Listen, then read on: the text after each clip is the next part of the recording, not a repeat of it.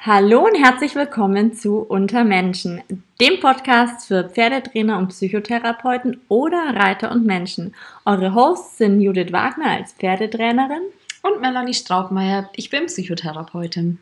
Heute sind wir schon bei der fünften Folge und es geht heute um die eigenverantwortliche Kommunikation. Das klingt erstmal sehr wissenschaftlich, bedeutet kurz gesagt, sagt ihr wirklich immer das, was ihr denkt, was ihr euch wünscht? Und wenn nicht, warum? Ja. Und wie kann man da vielleicht helfen? Richtig. Warum ist das für uns so wichtig in unseren Berufsgruppen, aber auch privat? Ganz genau. Wir freuen uns. Wir freuen uns sehr. Bis gleich.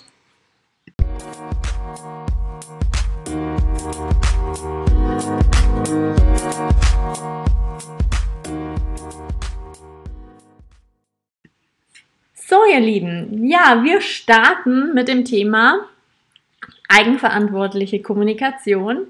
Und Mella und ich hatten uns da schon mal drüber unterhalten und Mella hatte ein mega gutes Beispiel für euch. Deswegen ähm, freue ich mich ganz arg, dass sie es jetzt gleich mit euch teilen wird. Ja, es ist ein Beispiel, was uns beide, ich kann mich noch recht gut erinnern, wir saßen da im Auto und haben uns unterhalten und es hat uns einfach mit ganz viel Begeisterung erfüllt. Deswegen haben wir gedacht, haben uns sehr gefreut. Deswegen haben wir gedacht, wir würden es ganz gerne mit euch auch teilen. Und zwar Einladung zu einem kleinen Gedankenexperiment. Stellt euch vor, ihr habt eine Freundin und ihr wart schon ein paar Mal bei der zu Besuch ne, und wie es halt so ist, so am Anfang kann man sich alles gar nicht so genau merken, aber wenn man da mehrmals war, dann kennt man so langsam auch die Wohnung und kennt so ein bisschen die Einrichtungsgegenstände und was da alles so rumsteht und hängt. Und äh, stellt euch vor, ihr habt irgendwann dann registriert, dass diese Freundin von euch ein so ein gerahmtes Plakat an der Wand hat und auf dem steht, ich hasse Kaffee. Und vielleicht habt ihr sogar mal da irgend so ähm, Kommentar dazu gemacht, oh, das ist ja witzig. Und die Freundin hat dann gesagt, ja, aber geht gar nicht, ne? ich hasse Kaffee voll, ganz schlimm. Ähm, und dann gerät es wieder so in Vergessenheit und irgendwann passiert es aber dann mal, dass ähm, die Freundin euch zu Hause ähm, besuchen kommt. Und wie es halt als Gastgeber so ist, bietet man ja irgendwie was an, ja, irgendein Getränk oder irgendwas. Was würdet ihr der Freundin anbieten? Ich würde jetzt mal tippen, jedenfalls ging es uns so, dass die meisten nicht sagen würden Kaffee, ja, sondern halt vielleicht ja ein Wasser oder ein Tee. Und na, wir haben uns ja schon drüber unterhalten, ich weiß ja und ähm, habe im wahrsten Sinne des Wortes plakativ vor ihr hergetragen gesehen, die Aussage, die hasst Kaffee. Ähm, das heißt, wir würden alle auch erwarten, dass die Freundin jetzt nicht gekränkt ist oder ähm, nicht beleidigt ist, wenn wir nicht die Kaffeemaschine anschmeißen oder sich nicht im Nachhinein denkt, ah, jetzt hat sie mich gar nicht gefragt, ob ich einen Kaffee haben will. Vielleicht war sie einfach zu faul, mir einen zu machen. ähm, was an diesem einfachen Beispiel so, so klar erscheint, ja, also wenn jemand sagt, ich hasse Kaffee, dann mag die Person auch wirklich gar keinen und dann würde ich vielleicht sogar das als Achtsamkeit wahrnehmen, ihr keinen äh, anzubieten. Das wird im Alltag, so haben wir beide die Erfahrung gemacht, privat wie beruflich, schon ein bisschen komplizierter. Manchmal sind wir uns selber vielleicht nicht so ganz im Klaren, was unsere Bedürfnisse und auch unsere Bewertungen von bestimmten mhm. Dingen sind. Und manchmal tun wir uns deswegen vielleicht sehr schwer eigenverantwortlich unsere Bedürfnisse, ich mag Kaffee, ich mag keinen, oder auch die Veränderung von solchen Bedürfnissen zu kommunizieren. Jetzt würde es mich interessieren, Judith, wie ist das bei dir in deiner Arbeit? Ja, also ähm, geht ja ganz viel um Ziele, Sachen, die Leute erreichen möchten, vielleicht auch Bedürfnisse. Ja, ich lege bei mir und meinem Pferd besonders viel Wert auf. Ähm, was ist so dein Eindruck? Wie leicht tun die Menschen sich ähm, das eigenverantwortlich zu kommunizieren? Wie viel musst du da helfen mhm. dabei? Was begegnet dir da so? Ich erzähle nachher gerne auch ein bisschen aus meinem Job. Ja, also es ist oft so, dass ich, ähm, dass die Leute schon viel kommunizieren, zum Beispiel was sie eben haben wollen oder was nicht. Aber du sagst es ganz richtig, oft muss man ein bisschen helfen um, wir hatten es ja in vorherigen Folgen schon, um auch mal darzustellen, okay, wie viel Aufwand bedarf das mhm. Ganze? Und vielleicht so ein Beispiel, damit jeder mal sagen kann, ah ja, okay, jetzt verstehe ich das auch in dem Kontext, mhm.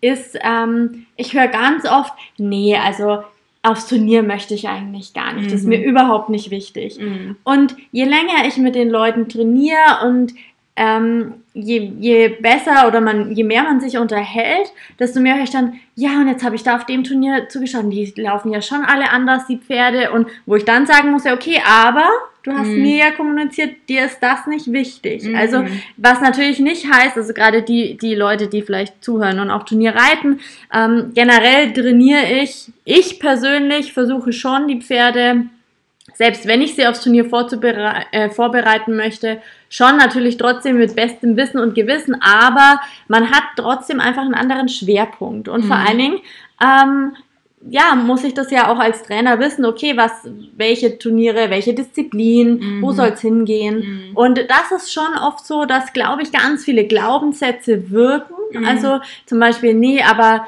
in Anführungsstrichen Turnierreiter sind böse und ich will meinem Pferd den Stress nicht antun Ah, ja. und ich will nicht, äh, ich will nicht so eine in Anführungsstrichen schlechte Besitzerin sein. Ich will eigentlich nur, dass mein Pferd happy ist. Und das beißt sich natürlich mit dem Wunsch, aber halt auch mal in Wettbewerb zu starten. Und dann erlebe ich das oft immer, dass, dass es einfach nur zu einer gewissen Frustration kommt, Ja. wo aber weder das Pferd noch der Besitzer noch ich klar erstmal sehen können, okay, wo kommt die Frustration überhaupt her? Ah, sehr spannend. Das klingt ein bisschen so, als wäre es, ähm, als gäbe es manchmal scheinbar konkurrierende Bedürfnisse. Mhm. Ähm, und, und es fällt deinen Kunden schwer, für beide gleichzeitig, auch mit dem Zwiespalt, der da vielleicht auf den ersten Blick entstehen mag, insofern Verantwortung zu übernehmen, als dass sie es kommunizieren dir Ja. gegenüber.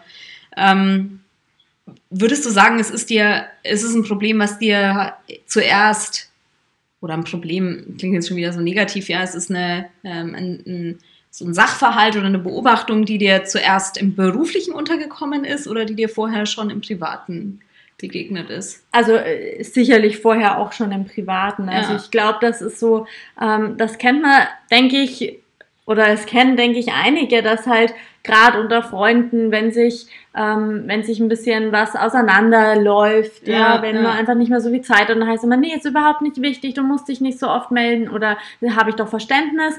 Das wird kommuniziert, Aber aber ja, es schwingt natürlich, wenn man sich dann trifft, ganz viel ähm, Enttäuschung und Frust zum Beispiel mit. Was hinweist darauf, dass der andere sich Doch was anderes erwartet hätte. Ja. Ja, oder so ein, man dann so ein gewisses Schuldgefühl schon spürt, Ja. was der andere einem vermitteln mag. Das mag auch gar nicht böse oder bewusst sein. Ne? Ich glaube, das ist immer der Punkt, wo wir beide so ein bisschen Ja. darauf hinaus wollen, dass für eine eigenverantwortliche Kommunikation mir natürlich erstmal bewusst sein muss, was will ich überhaupt. Ja, und Leben ist laufende Bedürfnisklärung. Ja? Ja. Also ist es unheimlich schwierig und ähm, darauf hat meine Frage auch abgezielt, immer genau zu wissen, was wir eigentlich wollen und brauchen. Mhm. Und dementsprechend wird es auch schwierig, das zu kommunizieren. Und bei mir ist es wirklich ähm, dieses Thema eins, was mir persönlich sehr nahe ist und ne, wie gesagt, darauf hat meine Frage abgezielt, weil das ein Thema ist, was mir so wirklich erstmal im Privaten klar werden Mhm. musste, bevor ich es in der Arbeit nutzen konnte. Ja. Das heißt jetzt nicht, dass ich nicht in meiner Ausbildung alles Mögliche über Bedürfnisse gelernt habe, aber so richtig verstanden, ja, so richtig, dass es eingesunken ist, ähm, habe ich es erst im Privaten und viel auch in freundschaftlichen Beziehungen oder auch in, ähm, in Paarbeziehungen, die ich hatte. Ähm, und bei mir war da ein wichtiger Hinweisgeber, Ärger, würde ich gerne sagen, realistisch betrachtet war es vielleicht öfter eher doch Wut. ähm, ähm, was ich aber auch ganz interessant finde, weil du von Enttäuschungsgefühlen von deinen Mhm. Kunden geredet Ja. hast. Ähm, ich war oft sauer, wenn ich so das Gefühl hatte und bis ich da überhaupt drauf gekommen bin, Mhm. ähm, das hat lang gedauert.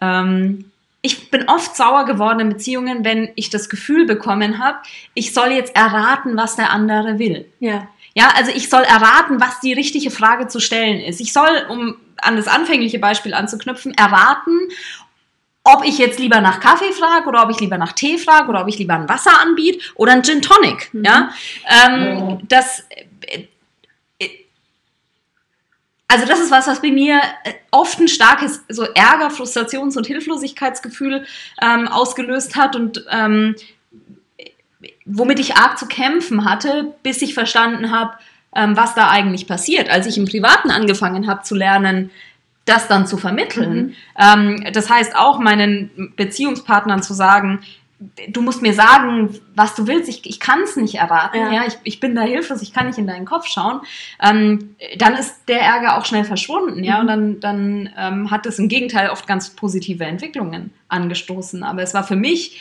eine ganz wichtige Erkenntnis mit diesem, ähm, du musst mein Bedürfnis wissen, es am besten auch noch klären, ähm, damit aufzuräumen.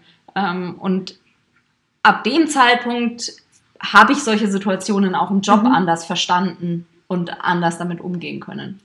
Ich kann mir vorstellen, dass es bei dir dann vor allen Dingen ja auch in die Richtung nochmal geht, wie du deinen Patienten oder deine Patienten auch darauf aufmerksam machst, wie sie kommunizieren oder in ihrem Umfeld. Also wahrscheinlich gar nicht in der, in der äh, Therapeut-Patienten-Beziehung zwischeneinander, sondern eher so im Sinne einer Wahrnehmungsschulung, Ja, oder? ja, ja, auf jeden Fall. Weil in der äh, Therapeut-Patient- oder Klientenbeziehungen Beziehung ähm, ist es ja so, dass wir, darüber haben wir schon eine Folge gemacht, eine Auftragsklärung machen. Ähm, das bedeutet auch Zielklärung und auch so ein bisschen, ne, was erhoffe ich mir, was erwünsche ich mir von der Therapie und das recht intensiv machen. Und da bin ich äh, relativ respektvoll direktiv. Ja, also das, das leite ich ganz stark an. Das ist einfach was, was ich für, was ich brauche, um meine Arbeit in meinem Verständnis gut machen zu Mhm. können. Und ähm, da ist quasi das Thema aus dem Weg. Ähm, nicht zwangsläufig im Leben meiner Klienten. Es ist aber jetzt auch nicht so, dass ich da ähm, oberlehrerhaft durch die Gegend tanze mit erhobenem Zeigefinger und frage, ja, haben Sie denn Ihr Bedürfnis kommuniziert? ähm, sondern es, es ist immer die Frage, was passiert, ja, wenn Ärger, Enttäuschungs-, Frustrationsgefühle kommen und wir sie nicht verstehen, ja, Mhm. also nicht klar ist, ja, ich hatte irgendwie keine Ahnung, mir das zum Geburtstag gewünscht und habe dann was ganz anderes bekommen und deswegen war ich enttäuscht, sondern wenn, wenn die Klienten sagen, ja, dann war ich auf einmal so, so wütend und ich weiß gar nicht, wo das plötzlich herkam. Dann Mhm. begeben wir uns auf die Suche und dann kommt es oft zu so einem Punkt, wo wir sagen, hm, da wäre das und das das Bedürfnis gewesen und die andere Person hat anders reagiert und dann kann man natürlich auch weiter gucken, gab es da vielleicht so einen Wunsch oder eine Hoffnung, dass die andere Person einfach wissen soll, ähm, was sie da jetzt gebraucht hätten ähm, und wie realistisch ist es denn, dass man da Mhm. Dass man richtig das erfüllen kann, liegt. Ja, genau. Ja. Ich weiß nicht, ich merke gerade auch, wenn du, wenn du so zuhörst, äh, wenn du so zuhörst, wenn du so erzählst, dass ich, weil du ja schon gesagt hast, okay, du hast selber so eine, so eine Wut empfunden, wenn du das Gefühl hast, du musst es erraten, Mhm. was andere Mhm. praktisch von dir erwarten. Und da merke ich ganz arg, das ist zum Beispiel für mich auch so ein absolutes Learning in der letzten Zeit gewesen. Und auch so seitdem ich die Coaching-Ausbildung Mhm. eigentlich auch gemacht und fertig gemacht habe, ist so Mhm. dieses irgendwo aber auch eben schon sagen, eben die, den anderen auch ihre Verantwortung zurückzugeben und sagen, okay, wenn du jetzt nicht äußerst, was du von mir möchtest, dann Ja. ist das für mich jetzt auch erledigt. Ja, ja, ja. Und ähm, das ist, glaube ich, echt so ein Punkt, der mir auch in Freundschaften, der, das tut natürlich vielleicht erstmal weh, weil man nicht weiß, okay, was passiert, ne, wie schon in, in den Folgen vorher eben, so die über die Nebenwirkungen, Mhm. was passiert dann, wenn ich so plötzlich nicht mehr bin, wenn ich eben nicht mehr mich reinhänge, um zu erraten, wie die WhatsApp gemeint ist, was das jetzt bedeutet, dass derjenige nicht ans Telefon geht, ja. ähm, sondern einfach irgendwann sagen, ja, okay, dann halt nicht. Ja. Und wenn es irgendwas gibt, dann muss derjenige es einfach sagen. Ja, und ich, ich finde es aber so schade, dass es oft dazu Nebenwirkungen kommen kann, weil eigentlich, glaube ich, ist es sowas Wertschätzendes, nicht zu versuchen zu erraten, was der andere wollen könnte und da so viel rein zu interpretieren, weil man so oft falsch liegt. Ja, und trotzdem eine enorme Mühe dahinter Ja, steckt. Also das natürlich. bedeutet ja. Ja. nicht, dass derjenige sich keine Gedanken macht. Ja. Und wie du schon sagst, eigentlich entspricht es viel mehr wirklich nochmal der wahren und, und ehrlichen Bemühung, wenn ich Mhm. sage, du, ich würde dir jetzt total gerne das Richtige anbieten. Mhm. Was wäre denn Ja, das? hilf mir, Hilf sagst mir, du ja, mir, ja, genau. genau.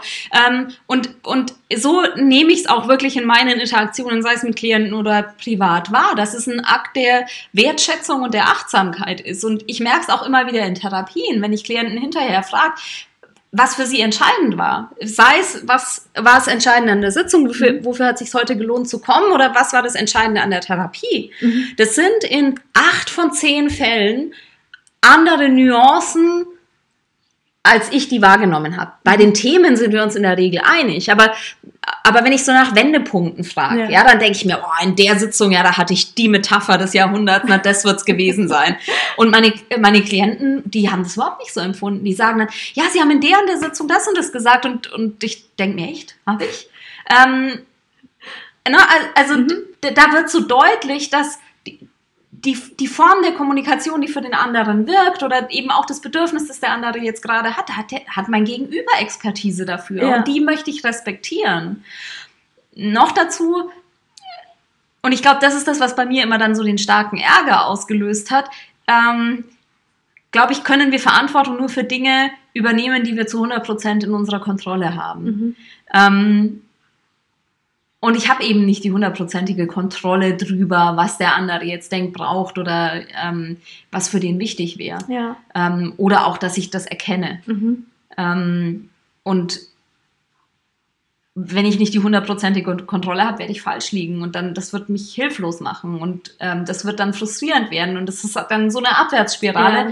Ja. Ähm, da denke ich auch, die, die können wir uns dadurch ersparen, dass jeder für die eigenen Bedürfnisse mhm Verantwortung übernimmt. Ja. ja.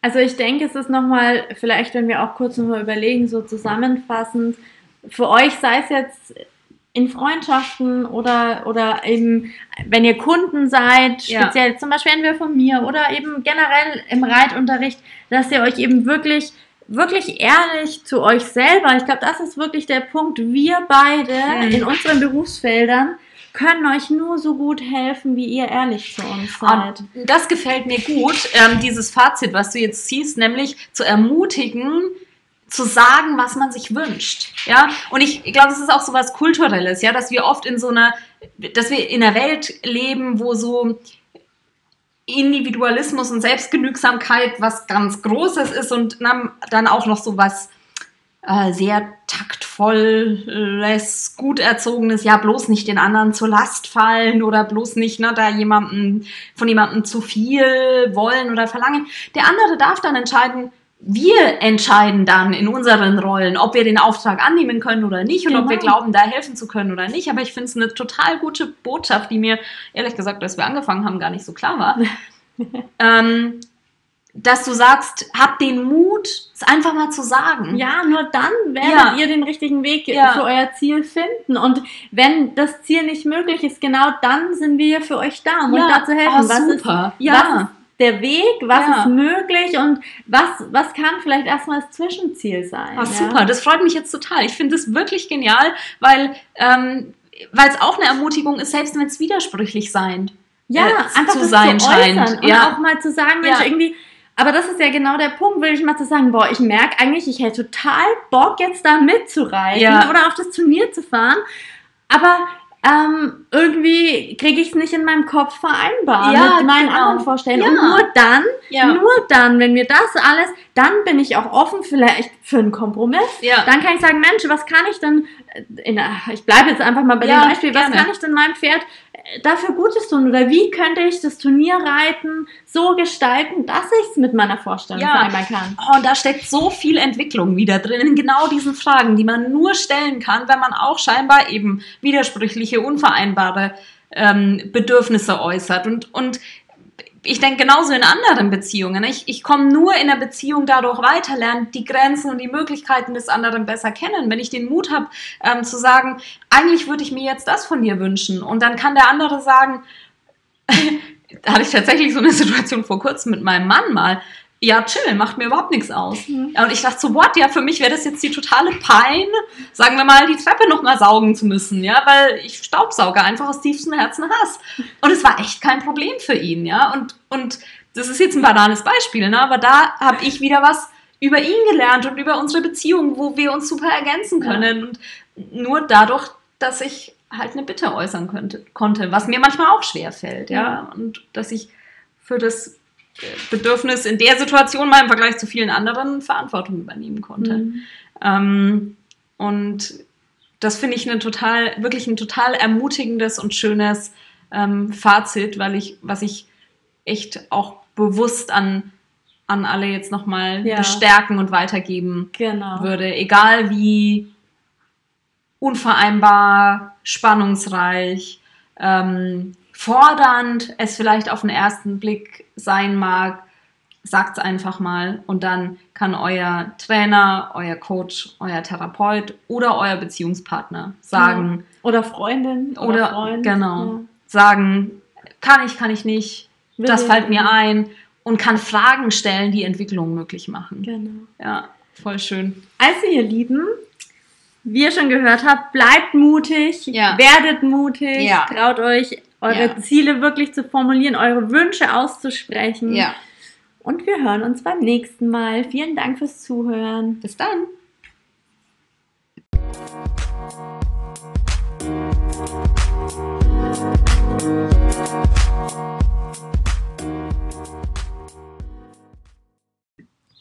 Wenn euch der Podcast gefällt, würden wir uns total freuen, wenn ihr ihn teilt oder weiterempfehlt. Um mit uns in Kontakt zu treten, könnt ihr sehr, sehr gerne auf unserer gemeinsamen Homepage www.youandme.team vorbeischauen. Das wird ein bisschen tricky geschrieben und zwar J-O-A-N-D-M-E.team. Genauso gut könnt ihr auch auf meiner Homepage www.horsehabits vorbeischauen. Ihr könnt euch dort zum Newsletter anmelden, worüber ich mich sehr freuen würde. Oder ihr könnt mir auch einfach eine E-Mail mit Themenvorschlägen oder Wünschen oder Verbesserungsvorschlägen schicken. Das ist alles möglich und wir freuen uns total, mit euch in Verbindung zu kommen. Außerdem startet ab Juli wieder mein neues Programm MindRide, ein Online-Programm, um das Training für dich und dein Pferd zu optimieren. Wir freuen uns von euch zu hören. Macht's gut!